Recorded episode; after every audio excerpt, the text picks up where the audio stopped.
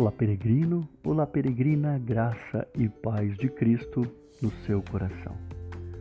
A palavra de Deus no Salmo 139, versos 23 e 24, diz o seguinte: Sonda-me, ó Deus, e conhece o meu coração.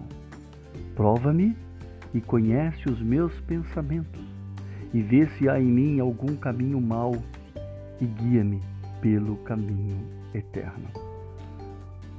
Algumas pessoas pensam que não precisam de perdão.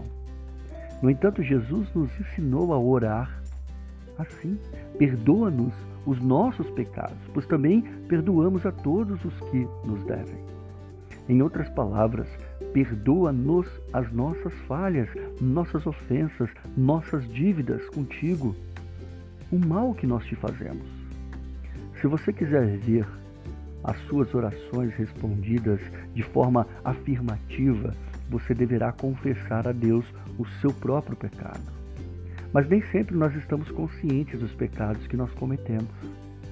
E há que se considerar que existem diferentes maneiras pelas quais o pecado pode ser definido. Pecado, ele não é meramente uma quebra das leis de Deus. É muito mais do que um simples sinal. A Bíblia nos diz que tudo aquilo que não provém da fé, por exemplo, é pecado. Então, se eu fizer alguma coisa sem a certeza de que tem a bênção de Deus, posso estar pecando. E há pecados de omissão, por exemplo. Tiago 4,17 nos diz: quem sabe e deve fazer o bem e não faz, comete pecado.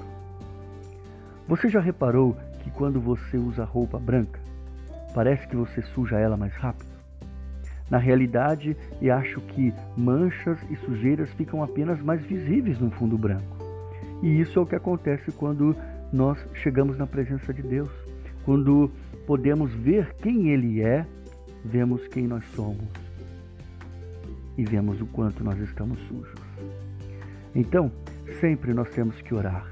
Perdoa-me os meus pecados porque a Bíblia nos diz, na primeira carta de João, capítulo 1, verso 8, se afirmarmos que estamos sem pecado, enganamos-nos a nós mesmos e a verdade não está em nós.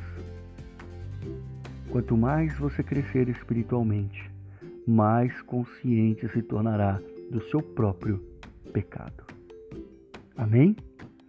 Pense sobre isso e que Deus abençoe o seu dia.